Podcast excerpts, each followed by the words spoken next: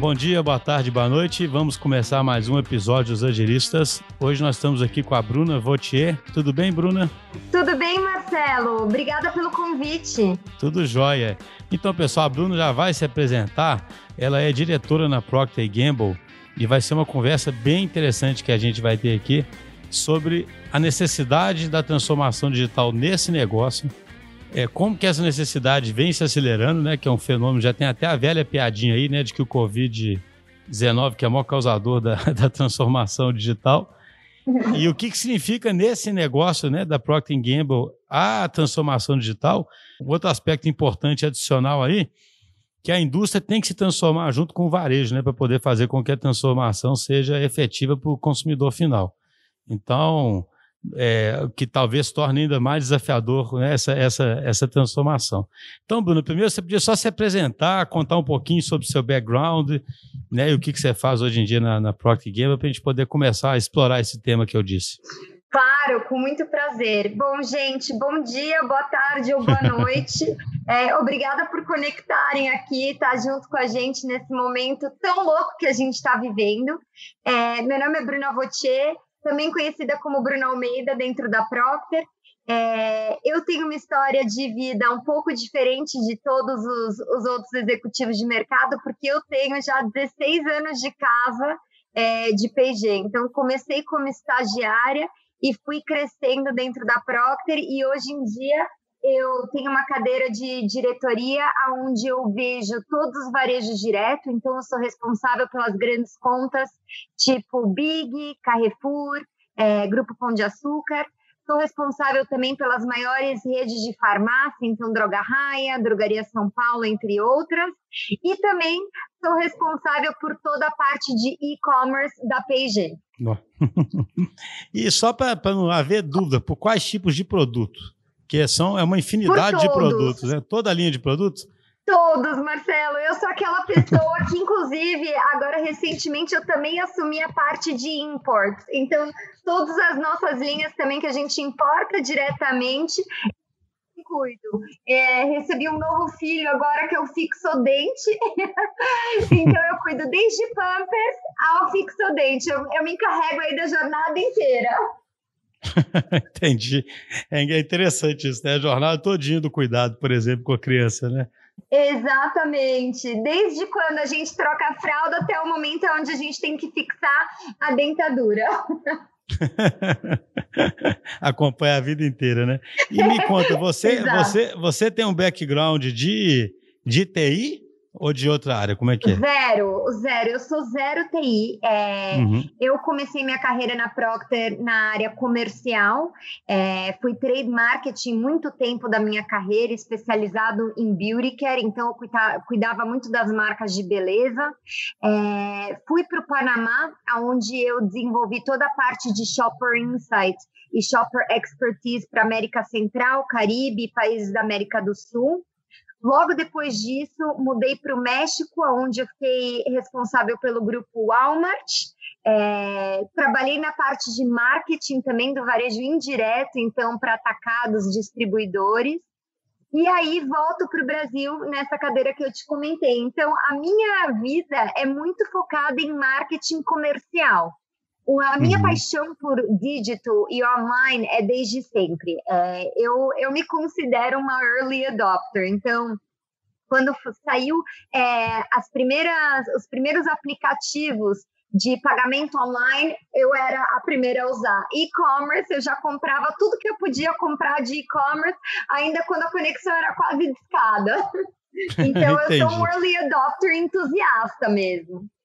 Entendi, que bacana. Então, a primeira coisa, você, a gente vai falar sobre a transformação digital né, nesse negócio. Poxa, você está numa posição aí bem privilegiada de estar 16 anos aí dentro, né? Uhum. Que tipo, como é, qual a mudança que você foi observando? E é primeiro, só para assim, eu sempre gosto de garantir que quem está ouvindo esteja entendendo bem. Nessa diretoria, a sua responsabilidade é de vendas, é de fazer esses produtos escoarem por todos esses canais. Qual que é a principal responsabilidade? A minha área é comercial e a gente, dentro da área comercial da Procter, a gente se encarrega de desenvolver planos estratégicos para cada um dos canais, aonde a gente elabora toda a estratégia comercial para garantir a venda desse produto. Na minha cadeira agora de e-commerce, eu também estou agregando toda a parte de marketing. Então, tudo que é mídia programática, todas as campanhas digitais, elas estão vindo para debaixo da minha área também. Ah, tá, entendi. Ou seja, é o relacionamento com todos aqueles grandes grupos lá que você disse, mais todos os canais digitais. Ou seja, hoje os canais atuais digitais de venda já estão na sua responsabilidade. Já, já estão, meus filhinhos. Eu acho interessante como você tem essa história dentro da empresa e você foi early adopter, mas muita gente não é, não é né, early adopter, né? E, uhum.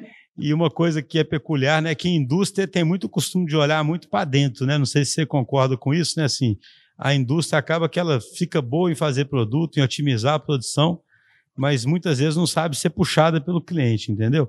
E a gente percebe com a transformação digital cada vez mais a necessidade né, da empresa ser customer centric, ser puxada pelo cliente. Como é que você observou aí da sua, com a sua experiência esses fenômenos acontecendo com a Procter? Olha, Marcelo, eu não é porque eu trabalho na Procter, mas a gente desde sempre a gente teve uma preocupação absurda em colocar o shopper no centro de todas as nossas decisões, desde marketing, campanha, até mesmo lançamento de produto. A uhum. gente, desde sempre, tem uma área que a gente chama de Analytics and Insights, que é uma área onde realmente se dedica a entender o shopper e a categoria onde a gente atua na profundidade. E até entender o Customer Journey, né? Onde uhum. esse shopper está comprando, quais são as variáveis que esse shopper considera no momento do primeiro momento de compra, no segundo momento da verdade, que é quando o consumidor usa aquele produto. Então a Procter, eu acho que ela é pioneira em realmente trazer o shopper para o centro da decisão. Eu acho que o que a gente vem mudando bastante e o que a gente está sendo muito intencional agora é entender é, quais são os meios de comunicação que eu chego nesse shopper e que eu continue sendo relevante para esse shopper. A gente sabe que, por exemplo, nessa pandemia louca, toda a árvore de decisão que estava enraizada dentro do shopper, ela tem mudado muito. Então a gente está vendo variáveis que antes eram variáveis fundamentais para uma categoria perdendo relevância na árvore de atributos de decisão do shopper. Então, é, para mim, eu acho que a grande mudança que a Procter está fazendo e que eu acho que a gente tem que continuar de uma forma mais acelerada também é como que a gente pega todo esse conhecimento do shopper e foca ele, direciona ele muito mais para como que eu vou falar para o shopper para que ele esteja 100% aberto em escutar aquela mensagem que eu acho que é o grande ponto de diferença que a gente vai focar agora e a gente vai é, sofrer uma transformação como indústria e como varejo mesmo. Ah, entendi. Então você me diz assim que a empresa já é uma empresa que tem uma natureza de ser customer centric e de formar e de focar na jornada, né? Mas o que falta agora seria um próximo passo é usar melhor ainda todo o conhecimento que vocês já adquirem para chegar, che passar uma mensagem ainda melhor para o consumidor seu, é isso? Isso, eu acho que a gente tem feito um bom trabalho. É, nessa pandemia, por exemplo, eu acho que a gente consegue se destacar e a gente vê até né, em resultados é, por a gente ser um dos pioneiros a usar o social listening como ferramentas de balizamento de sales também. Então, a gente conseguiu capitalizar todos os dados que a gente obteve de social listening, de criar um, um canal de comunicação direto para o shopper e comercializar isso com os nossos parceiros, os varejos, junto com eles criando uma estratégia. É, uma das coisas que eu comentei com você e que eu acho que é super interessante e tem me ensinado muito é que nesse momento de pandemia e no momento onde o digital ganha muita relevância, a gente até vê modelos comerciais de negociação mudando muito, né?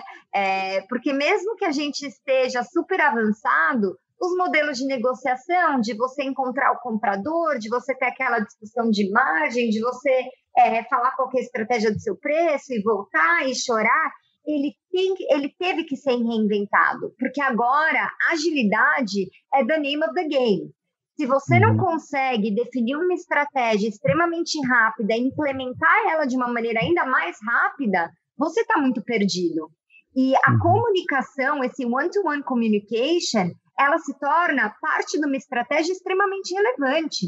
Então, quando eu falo que a gente ainda tem que se reinventar em como a gente fala com o nosso shopper de uma maneira muito mais clara e muito mais rápida, é isso. Como que eu consigo realmente criar esse one-to-one -one communication de uma forma rápida e de uma forma relevante para esse shopper?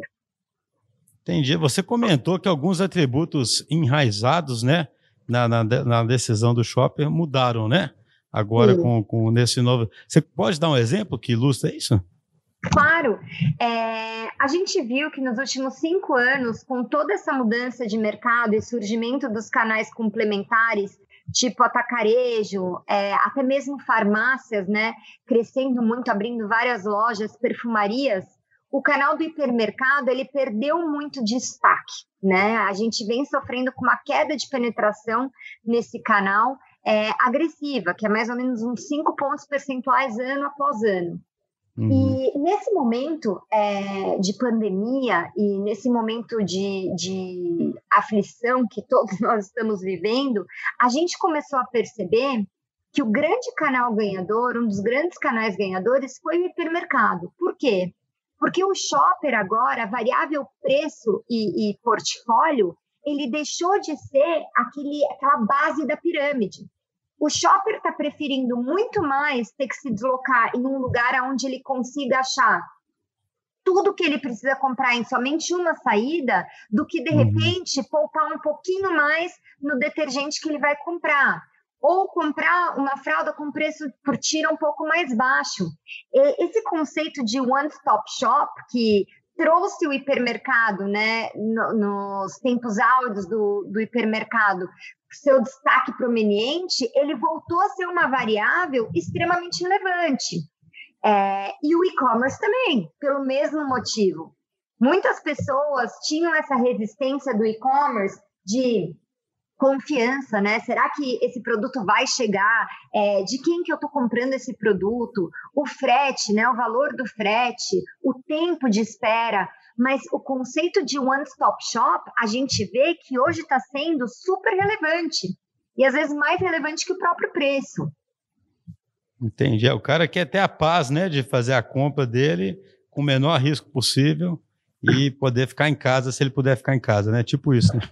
Exatamente. Olha, eu não posso sair. Já que eu vou sair, deixa eu ir só para um lugar aonde eu possa comprar tudo. Eu posso comprar uma televisão que quebrou e ao mesmo tempo eu posso complementar minha cesta de feira, por exemplo, entendeu? Uhum. É um conceito muito louco e o hipermercado ele é o mais próximo disso no mundo físico é, do e-commerce, né? É o uhum. que mais se aproxima por ter esse uhum. conceito de one-stop shop. Mas curioso, então, só quer dizer que o hipermercado vinha perdendo essa força. Vinha. Dizer, antes da Covid, o consumidor preferia ir em vários lugares, procurando pelo preço, mesmo que desse um pouco mais de trabalho. Sim, e é engraçado, quando a gente olha o nosso mercado, né? É, o consumidor ele estava acostumado em fazer a cesta de compra deles em mais ou menos sete canais, sete canais diferentes de compra. E hoje, quando a gente vê no meio dessa pandemia, é, são só quatro. Então, ele reduziu três canais que ele ia complementar a cesta de compra e, ao mesmo tempo, introduziu o e-commerce. Então, a gente está uhum. vendo aí que existem três canais que o shopper ia para complementar a cesta dele e deixou de existir. Olha só. E rápido, né? Muito rápido, né? Muito rápido, muito rápido mesmo, assustadoramente. Foi uma questão, assim, de um mês e meio a gente viu essa mudança, né? E quando você fala de e-commerce, que você atua com e-commerce, vocês têm um e-commerce seu de vender direto para o consumidor? Ou, não. Ou, ou é um e-commerce via parceiros também? É, a gente não tem a operação DTC, a gente tem hoje um operador logístico que nos representa nos marketplaces, nos maiores marketplaces, né? Que é o Mercado Livre, B2W, enfim. E a gente também trabalha, atende diretamente os maiores peer players. Então, Magalu, Via, Amazon são atendidos diretamente por nós. Ah, tá, entendi. O e-commerce é via eles, é a integração, ou seja, o investimento seus é na integração com todos esses players, né? Exatamente. E, e, e você estava falando comigo que a mudança, a mudança para ser plena, ela exige uma mudança sua e uma mudança do varejo, né? Você consegue explorar um pouco mais esse tema? Super. É, a, gente, a gente brinca né, que no mundo digital não dá para ter tudo. É, o modelo de negociação que a gente encontrava pré-pandemia e que é histórico e eu acho que nunca vai morrer, mas enfim, é o vendedor tentando vender e o comprador tentando baixar o preço, né? Basicamente, em grandes rasgos, é isso. E existe uma negociação e uma morosidade no processo de negociar é bastante alta, né? Mas só uma, ah, só uma coisa, isso entre, isso entre você e o varejo ou entre o varejo e o consumidor final que você está falando? Não, entre a indústria e o varejo. A indústria e o varejo, né? Uhum. É, é, por mais que você tenha uma excelente relação, o que no caso a gente tem com todos os nossos clientes que eu mencionei e que eu cuido, é, existe um, um papel natural, né, do negociador e do vendedor. É, no momento de online, a gente precisa ser muito mais esperto em medir o risco de você perder uma ativação e perder uma atividade por não ter tanto tempo de negociar ela até a sua finalidade. Então, por exemplo, é, as coisas elas têm que andar muito mais rápido, tanto do lado da indústria, em ceder e trazer uma contraproposta, tanto do lado do varejo, de aceitar uma proposta e já partir para a parte é, de execução mesmo da ação. É, essa é. é uma mudança de cultura que eu fiquei chocada em ver como a gente conseguiu se adaptar de uma maneira rápida. Então, quando você fala de com varejo, até mesmo um varejo que é, tem a operação maior dele no brick, né, é, em vez do click, você vê que os caras eles estão realmente conseguindo perceber a importância dessa agilidade. E a gente está começando a ver um grande valor é, nisso, né? Tanto em capitalizar oportunidades de sazonalidades pontuais e até mesmo maximizar oportunidades com players tipo last milers e é, players importantes na, na parte de performance media. Entendi. Você está me falando o seguinte, se eu estou entendendo bem, igual a gente sempre ouve os exemplos de uma Amazon da vida com a incrível capacidade de responder extremamente rápido, fazer testes extremamente rápido para saber o que está acontecendo, né? E capitalizar em oportunidades e, e não deixar de perder oportunidades, né? E aí está me dizendo que o mercado ficou muito mais dinâmico e mesmo nas lojas físicas elas estão aprendendo a fazer isso, não só no mundo virtual e no mundo virtual muito mais. Exatamente. Eu fiquei né? chocada né? com a capacidade dos profissionais de se reinventar. Eu achei que ia demorar mais tempo, Marcelo. Você vem é, porque, porque tinha já um script, né, meio tradicional, né? Você vai lá, oferece o produto, né? E aí o cara bota o pedido, não bota, né? E aí de repente, é, esse que você falou é incrível, né? Eu tava, a gente teve, gravou um, um podcast outro dia com o diretor da Falcone. Uhum. E, ele, e ele comentou um negócio super interessante. Falou: olha, a gente acelerou é, a nossa transformação digital de 24 é, meses para frente para agora, sabe? Sim. Né? Porque, assim, a gente. Porque imagina, a Falcone é uma empresa que trabalha muito com uma consultoria presencial, né? Uhum. Aí, de repente, eles foram proibidos, né? De, de, de, estar presencialmente, né? Então é impressionante como é que o ser humano, no aperto, os tabus quebram e a adaptação ocorre, né? E aí você realmente consegue entender a verdadeira definição de produtividade, né? Porque processos que a gente não conseguia imaginar viver sem se tornaram obsoletos. Por exemplo, uma reunião de negociação num box é, de um cliente físico. Não, imagina, era um tabu absurdo você falar que não ia fazer uma reunião semanal dentro de um box, com, cara a cara, né, com o comprador. Uhum. E hoje em dia a gente vê. Não, espetacular esse exemplo, porque é exatamente isso, né? A gente tem umas premissas que são quase umas verdades absolutas, né? Não tem jeito de fechar um negócio com grande se não for dessa forma, né? Aí passa uma semana, tá fechando. Exatamente.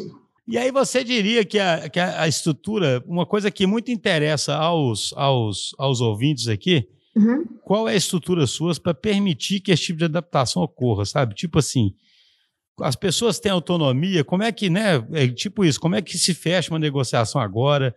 Vocês estão trabalhando remoto, é uma estrutura mais fluida, é muito, é mais hierarquia mesmo? Fala um pouquinho sobre a estrutura da Procter. Assim. Olha, a estrutura da Procter, ela é uma estrutura, é, a gente tem diversos níveis hierárquicos, até pelo tamanho é, que temos, né? A gente tem a gente é bem segmentado em áreas diferentes de atuação também, o que torna um processo muito mais completo e multifuncional em termos de estrutura. Então, dentro do meu time, é, é um time liderado pelo, por, por uma diretoria comercial, só que eu tenho recursos multifuncionais dentro do meu time. Então, uhum. eu tenho uma pessoa que responde dotted line para mim, é, financeira, eu tenho uma pessoa uhum. de logística, eu tenho uma pessoa de marketing, eu tenho uma pessoa de analytics, que é essa área que eu estava te falando de conhecimento profundo do shopper. Então, essa estrutura matricial permite que, mesmo de uma maneira hierárquica, você consiga tocar em várias áreas. É, falando um pouco de estrutura, especialmente no meu time de digital, no e-commerce, eu fortaleci a minha estrutura agora, é, coloquei mais recursos debaixo da, da minha gerente sênior, é, que cuida, que toca a área de e-commerce. A gente está integrando de uma forma muito mais fluida a parte de marketing, como eu te comentei. Então, vai ter uma interação muito mais fluida entre elas, vai ser um reporte direto para a pessoa do comercial. E isso está funcionando bem, tá? Isso é uma das coisas que, que eu acho que toda essa transformação digital, é, nesse momento, nos mostrou que não só fundos comerciais são de extrema relevância para o varejo, mas todo esse investimento de customer acquisition está sendo visto como tão importante quanto né, o desconto financeiro. Então, essa fluidez e integração multifuncional é, é super importante. Então, permite que vocês tenham as capacidades necessárias para tomar decisões mais rápido, né? Exatamente. Que já está todo mundo dentro, dentro, do mesmo. E como é que fica a TI nisso, né? Você tem uma pessoa de e-commerce, mas uma coisa que sempre é um obstáculo nas empresas são as, os sistemas legados, né?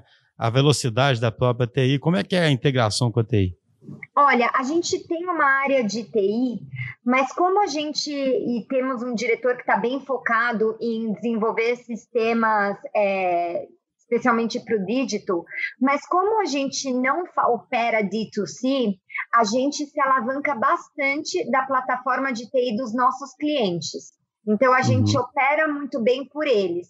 Na parte de mídia digital e criação de conteúdo, aí sim a gente tem um serviço de in-house que é super bem estruturado. A gente tem o que a gente chama de uma bakery dentro da Procter mesmo, onde a gente cria conteúdos relevantes que pode ser uploaded do dia para a noite. E a gente tem a agência que trabalha in-house com a gente para garantir que essa, essa informação seja sempre atualizada. Ah, tá interessante. Só para ver se eu, que eu sou ignorante nesse assunto, tá? Então. Imagina, imagina. Eu não sei se eu estou me explicando bem, mas vamos lá. você tá. Só para entender, você falou um pouco mais cedo aí que vocês usam bem o social listening, né? Então entendi que vocês conseguem, vocês geram conteúdo, conseguem ter uma conversa com o consumidor final, só que ele vai comprar efetivamente não é de vocês, é em outros canais, né? Isso. E aí você, você então tem que você tem que dar um jeito de dessa do que você consegue reconhecer no contato direto com ele, com essas interações no, no social, passar para os canais e ainda pegar um feedback desses canais, é isso? Exatamente. E eu vou te falar, isso não é uma coisa que ela é tão diferente do que a gente faz no mundo físico, tá? A gente uhum. usa bastante dados de shopper e, e a gente faz muito in-house panels, a gente conversa bastante com o nosso shopper, até porque a opinião do shopper, ela pode estar linkada à nossa marca, mas ela sempre vem junto com o viés do canal onde ela comprou. Então, uhum. é, essa, essa retroalimentação que a gente faz com o varejo ajuda muito eles a realmente captar novos shoppers, aumentar é, share of wallet e, enfim, a estrutura do negócio deles. Então, o social listening, mesmo que seja da marca, ele fala diretamente com a performance e o equity que o varejo está passando para o shopper. Entendi. Então vocês vocês alimentam os canais com feedbacks que vocês colhem a partir dessas interações, por exemplo, em redes sociais. Totalmente, totalmente. Até porque uma das grandes queixas e uma das, um dos grandes atributos, que inclusive é um que mudou muito, é, Marcelo, quando você me pergunta na importância dos atributos pré e pós-Covid, é, o out of stock, a falta de produto, quando a pessoa busca, ele virou um atributo assim de suma importância. Se ele já era importante, ele virou de suma importância, porque se eu sair de casa ou se eu estou procurando dentro de um Mercado Livre, dentro de uma Amazon, a minha faralda Pampers tamanho G Premium Care e eu não acho, existe uma frustração em mim muito maior do que existiria em um momento onde eu pudesse me locomover é, livremente eu não tivesse essa barreira, né? Então, uhum. é, é uma das coisas super interessantes que a gente retroalimenta os nossos varejistas para a gente trabalhar e construir o equity deles também. É interessante mesmo, né? os sentimentos estão mais à flor da pele agora, né? Muito. a, a, tolerância, a tolerância é, é, é, menor, né? Mas o negócio vocês não chegou a sofrer em nenhum momento, não chegou? Por causa. Até pelo contrário, não é? Não, graças a Deus a gente está num mercado onde a gente não pode reclamar. É, bens de consumo, a gente teve ótimos resultados. Agora, quando você fala essa questão de não poder faltar, então vocês têm um trabalho grande de logística, de integração da indústria direto com, com cada varejo muito. desses para poder garantir que. Muito, muito, muito. É, existe uma métrica é, que a gente lê, inclusive, semanalmente via plataforma de, de sistema mesmo, é, tanto quanto os nossos promotores dentro da loja, que é o out of stock. Então, a gente tem isso no nosso sangue para garantir que a Procter e que os nossos produtos não faltem para os nossos consumidores. A missão de abastecer e servir os nossos consumidores é uma coisa que a gente leva com muita responsabilidade. E o out of stock é a métrica que é principal nesse, nessa medida mesmo. É, isso é interessante, porque é uma venda que você não fez por um mero problema seu mesmo, né?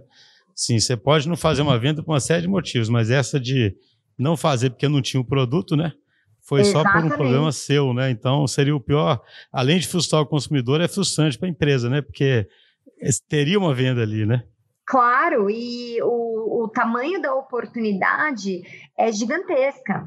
Se você olha por categoria, ele chega a ter o potencial de duplicar. Então, realmente é uma coisa que a gente leva assim com muito, muita seriedade, muito mais também, porque se a gente está se dispondo a falar com o nosso shopper de uma maneira personalizada, oferecendo os, uns produtos de maior qualidade que a gente que tem no mercado, a gente tem que garantir que se esse shopper sai da loja ou se ele se habilita em buscar, seja ele no digital ou no mobile, que ele encontre. Entendi. E como é que você imagina o avanço desse dígito? Isso pode chegar aonde? Hein? A gente vê que. Eu confesso que eu não sei nem o tanto que isso é usado lá fora mesmo. Eu já li muito case, por exemplo, da Amazon, que a pessoa tem um botãozinho em casa, né? Com, uhum. por exemplo, ela aperta o botãozinho para já entregar detergente na casa dela, né? E. Sim usando a internet das coisas, a própria lavadora de roupa já encomenda lá um amaciante, né? Sim. Você vê, isso é relevante lá fora mesmo, né? Não sei se você tem essa informação. E você imagina esse tipo de coisa ficando relevante aqui? Ela é super relevante. É, esse exemplo que você deu, ele é parte de um pilar de subscribe and save.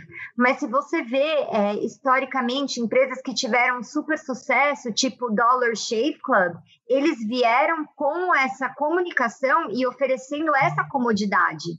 Então, uhum. no mundo moderno, eu vejo isso definitivamente como um como futuro, porque no mundo moderno, eu sou mãe de dois, é, trabalho que nem uma louca.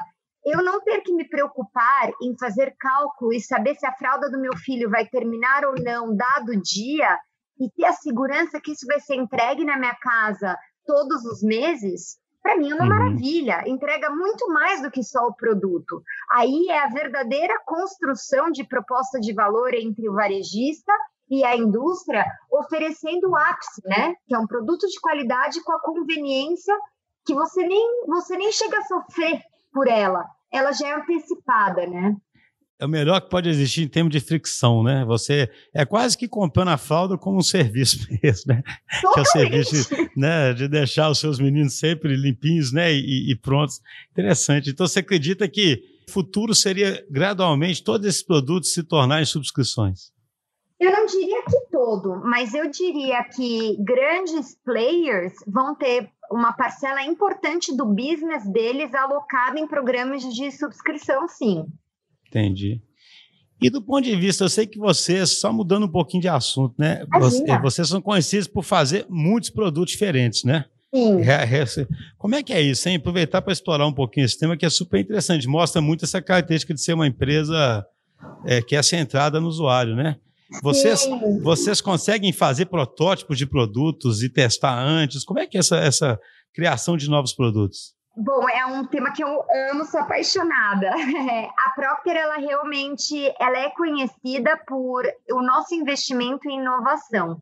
É, existem vários buckets de investimento onde se existe uma necessidade de redução, a gente até reduz, mas na parte de inovação e qualidade é uma coisa que a gente não abre mão. Inclusive, é, ano passado a gente trouxe para o Brasil toda a nossa equipe de, é, de realmente inteligência de produto e desenvolvimento de produto para o Brasil. Eles estavam alocados na Venezuela. A gente construiu um centro de inovação em Louveira, onde esses cientistas desenvolvem produtos baseados no insight do consumidor brasileiro e alguns países da América Latina e desenvolvem o produto para aquela necessidade, daquele ambiente, é, enfim, focado muito naquele consumidor. Então, a Procter ela tá bem, ela é bem focada em direcionar o investimento para a necessidade daquele shopper. Entendi. Eu gosto muito desse tipo de exemplo porque quando fala de agilidade com software é mais simples, né? Porque o software você consegue mudar mais fácil, né? Quando se fala de agilidade para fazer novos produtos, começa a ser mais complexo, né? Então vocês conseguem, né, redu... porque assim, envolve o produto, envolve embalagem, né, envolve uma série de, de, de coisas ao mesmo tempo, né? Vocês conseguem fazer esse processo mais ágil? Conseguimos, inclusive, é, eu quando estive no centro de inovação, a gente estava conversando um pouco com cientistas sobre o tamanho da embalagem, o tamanho da, da pega da embalagem é, na gôndola, que a gente achava que perdia um pouco de espaço, enfim. E na hora ele alterou no computador o, o, o desenho e imprimiu numa impressora 3D a embalagem nova, para a gente poder comparar exatamente como aquilo ia ficar. A gente levou para um dos nossos grandes parceiros é, quatro tipos de embalagem de fralda para que ele nos desse um input do que, que ele acha que ficaria legal na loja dele. Então, é, trazer o centro de inovação para o Brasil ele deu uma super agilidade de produção de produtos, inovação de produtos, e também ele fez uma coisa que para mim foi maravilhoso, porque ele incluiu o próprio cliente e o, e o próprio varejo no processo de desenvolvimento do produto, né? Uhum. Então eu tive um varejo me falando, Bru, eu prefiro a fralda assim, assim, assado, porque minha gôndola ela é feita dessa e dessa maneira. Então, assim, a gente vai conseguir comunicar o benefício desse produto de uma maneira mais efetiva. Então, eu acho isso super legal de mencionar. Não, isso é interessante isso, porque eu, eu tenho um livro que eu estou lendo que chama. É, é um livro até da bem sobre a adoção do ágil, sabe? Uhum. E ele começa contando uma historinha fictícia, mas é uma historinha comum nas empresas, né? Que ele quer ilustrar, que é tipo uma empresa que faz alimentos e que ela queria agora, ela comprou uma empresa e ela tinha comprado uma empresa menor, mais dinâmica, né? E uhum. aí ela, eles queriam fazer um novo produto lá que eles determinaram, só que no seguindo o processo normal da empresa, isso levaria tipo 24 meses, entendeu? Né? Porque o pessoal vai naquela naquela toada de faz uma fase, depois faz a outra, depois faz isso, depois faz aquilo, né? E aí, essa empresa pequena traria a cultura do agilismo e faria aquilo ali, tipo, em um terço do tempo, entendeu?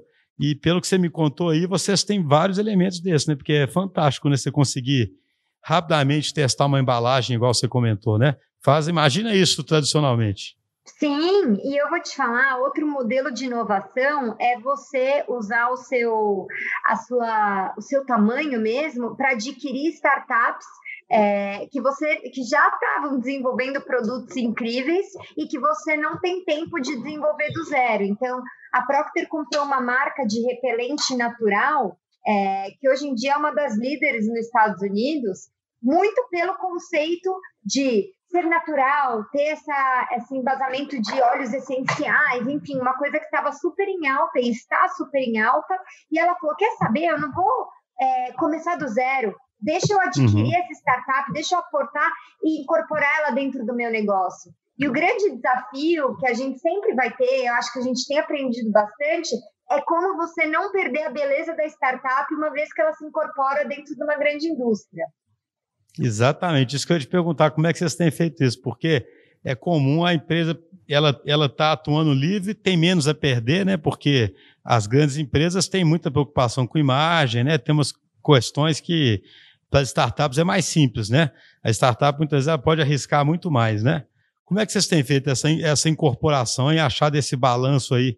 Ter a reputação toda da marca, mas manter esse dinamismo que uma startup traz?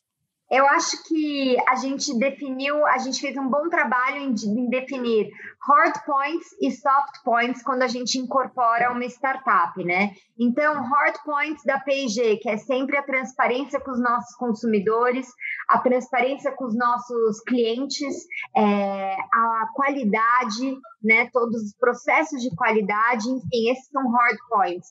E quando a gente incorpora essas startups, ah, os soft points podem ser a forma que a gente fala com o shopper, o go-to-market, né? Aonde eu vou vender esse produto, onde eu vou deixar de vender esse produto, e essa parte criativa que ela agrega é, com a compra, né? Entendi. É assim que vocês acham esse equilíbrio, né? Uhum.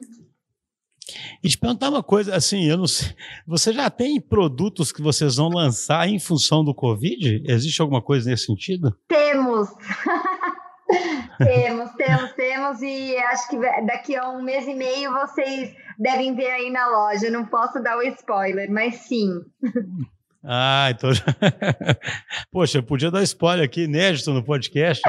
Imagina! Olha, eu sei o seguinte, eu não sei se tem a ver com isso não, mas eu não aguento mais ficar limpando compra, viu? Quando chega do supermercado. se tivesse uma mágica ali para limpar minhas, minhas compras todas, eu vou te falar, viu?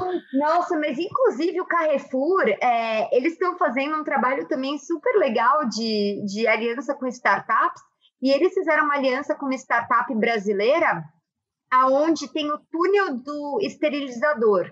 É, depois que você passa suas compras no carrinho, você passa o carrinho dentro de um túnel que por raios ultravioletas, eu não sei bem a composição, as suas compras já saem esterilizadas. Então isso eles já estão fazendo. Nossa senhora, que maravilha. Eu fico brincando. Tem outra coisa que eu acho que faz falta no mercado, que até se fosse comediante eu faria um quadro sobre isso. É conseguir abrir essa colinha de plástico, sabe? Sem poder Ai. passar o dedo na língua assim. Gente, não dá, não dá. não tem como. Você vai pra... A sacolinha de plástico não abre de jeito nenhum. Não, e agora parece que a gente sai de casa e automaticamente começa a coçar o olho e o nariz, né? É, exatamente. eu fico pensando um dia que nós vamos poder jogar as máscaras todas todas fora, né? nem me fale, nem me fale. Será que vai chegar esse dia? Ô Bruno, então muito obrigado. Só, só para fechar essa conversa, eu percebo então que o caminho, quando você fala em transformação digital, é quase que conseguir um fluxo assim muito, muito, é muito contínuo de pegar as percepções dos seus consumidores direto nos seus canais aí com conteúdo e traduzir isso nos outros diversos canais é, em ações que vão é, ter o dinamismo necessário para a venda fluir e atender essas necessidades que estão mudando, né? Exatamente, Marcelo. Eu acho que a gente sempre tem que considerar as necessidades do shopper e o que o shopper está nos dizendo como a verdade absoluta. Fazendo isso, não tem erro. É, não, sabe que isso é a própria definição do ágil, né? E assim, a, a capacidade de responder a isso rápido é a própria definição do agilismo, né? Concordo. No fundo, todo o movimento do agilismo é para a empresa ser customer centric e de fato conseguir responder bem rápido a quem está movimentando tudo, né? Ô, Dona, muito obrigado. Eu acho uma conversa excelente. Trouxe um assunto diferente aqui para o podcast. Eu acho que vai ser super legal. Obrigado, viu, pela sua participação. Obrigada, obrigada a vocês e obrigada pelo convite. um abraço. Abraço.